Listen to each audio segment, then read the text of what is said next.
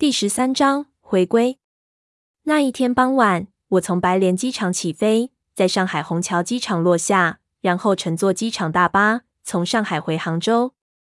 在虹桥机场的厕所里，我看到自己的脸，面具非常巧妙的避过了我会长而胡子的所有地方，否则我现在的胡子应该已经顶着面具往我肉里长了。以前我一直觉得自己留点胡子也会挺男人的。现在看来，并不是所有人都适合留胡子，特别是现在这么一张满是胡茬的老脸，加上身上不合身的衣服，看上去像是拾荒界的某个型男。听小花说，在中国古代，戴这种面具的人要用药水把面部皮肤的毛孔全部毁掉，过程很痛苦。长不出胡子对于我这样的人来说，虽然并不是特别悲剧的事情，但是我还是庆幸他们没有这么干。那是最晚的一班大巴，大巴上只有我和一个学生模样的姑娘。那姑娘一直戴着耳机，看着窗外，眼神很迷离。她梳着一条辫子，很干净，有一种很特殊的气质。我不由得又想起了云彩，心中的感觉难以言喻。从广西出发的那一刻起，我一直绷着自己的情绪，如今看着路边闪过的路灯。心中弥漫的各种痛苦一点一点的泄露了出来。我闭上眼睛，努力不让自己哭出来。胖子的哭嚎声还在我的耳边回荡。我想起了云彩的那张画，画里的我们，第一次去巴乃的我们。虽然心中充满了谜团，但我们看上去很幸福，因为那个时候命运还在我们自己的手里。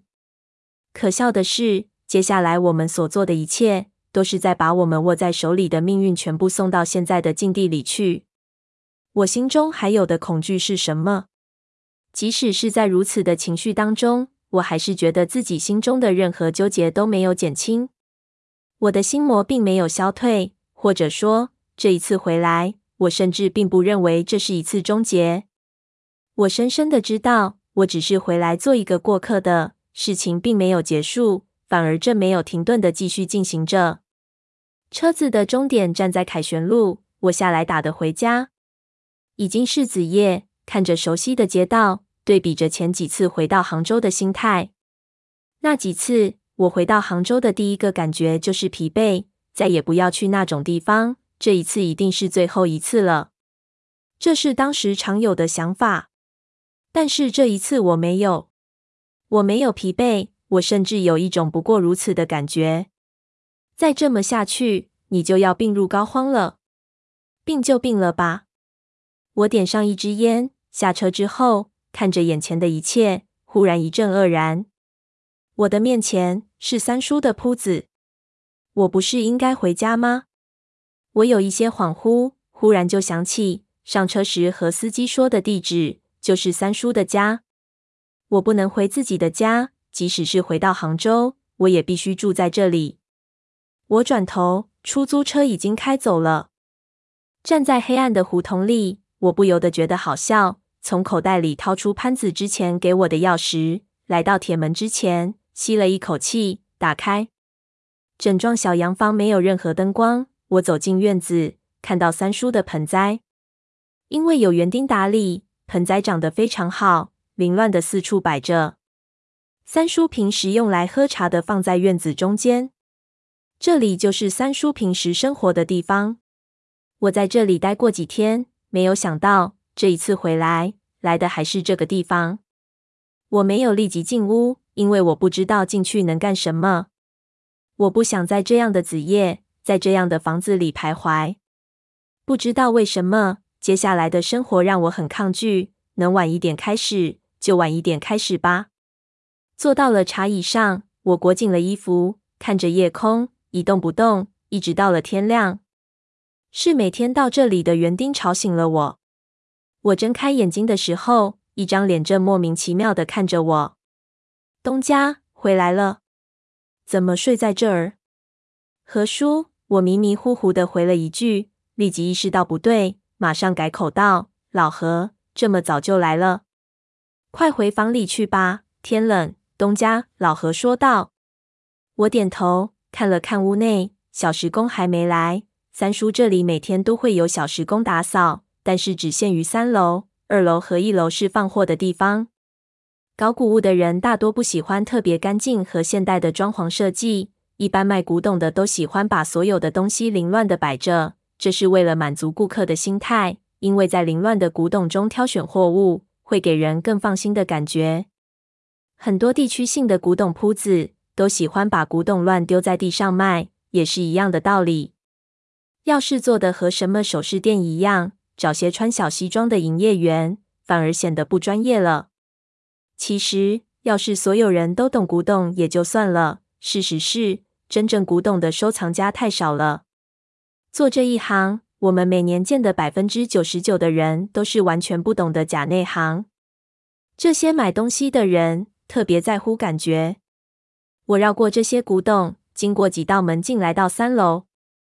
一楼的东西都不值钱，二楼有保险柜，东西稍微好点。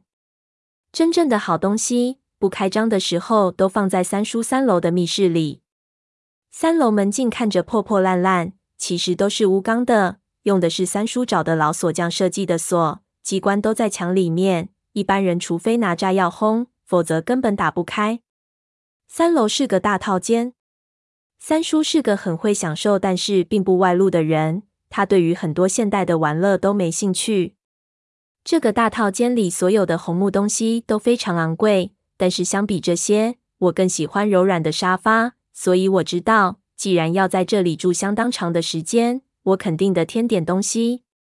其实上次在这里住的时候，我已经发现三叔其实活得挺苦逼的。像他这样年轻的时候经历太多、享受的太多的人，什么女人、财富。地位对他都已经完全没有吸引力了。他的整个房间里，家具、字画、文房四宝等各种玩物看着很多。其实你拉开他的抽屉，就会发现几乎所有的抽屉都是空的，而且有一些薄薄的灰尘。这说明这些抽屉从家具买来到现在，就从来没有放过东西，没有生活。一个单身的老男人，除了自己盘口的一些东西，账本。茶杯、茶叶，再就是很多用来装饰的古书。书倒都是货真价实的古书，但看得出来，三叔基本就没有翻过。在他房间里能找到的最多的，就是各种过期的报纸。这个地方对于他来说太大了，他没有那么多的能把这些抽屉都填满。我从西沙回来之后，对这里进行过彻底的搜刮，所以我知道感兴趣的东西在什么地方。三叔当年调查考古的文件基本没有什么用处，但我还是打算再看一遍，只是不是现在。我坐到他的书桌前面，他的书桌上就一盏台灯、一个香炉、一部电话和一些纸笔，和我走之前一模一样。稍微像样点的是一台电脑，但是是一台很老式的电脑，显示器只有十五寸。三叔平时用它来打纸牌游戏和看一些电子的账本。他不会用电脑，只会用鼠标做一些简单的操作。里面的系统也是最初装的 Windows 两千，没有网卡，完全不能上网。我闭了闭眼睛，想感觉一下自己是不是能睡着。虽然感觉有些疲倦，但是也许是这段时间密集的下的活动让我已经习惯了这样高强度的疲劳。我完全没有任何睡意。我拿出手机，给所有人都发了一条我已经到达的短信。之后深吸了一口气，忽然不知道应该做什么。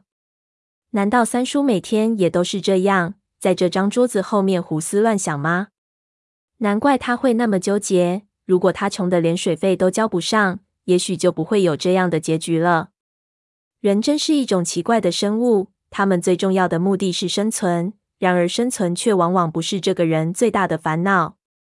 当人满足了自己所有的需要时，他们往往会为自己寻一个无法解决的烦恼。与生俱来，人就是为了烦恼而存在的。而且，既然想通了这个问题，也没有用。总有一些烦恼是让人即使明白道理，也不得不去招惹的。就如现在的我，我摸了摸自己的脸，知道这段时间必须给自己找点事情做做，否则我会被各种回忆逼死。潘子已经不在了。虽然我不准备公布他的死讯，但是没有他，很多事情做起来不会像以前那么顺畅。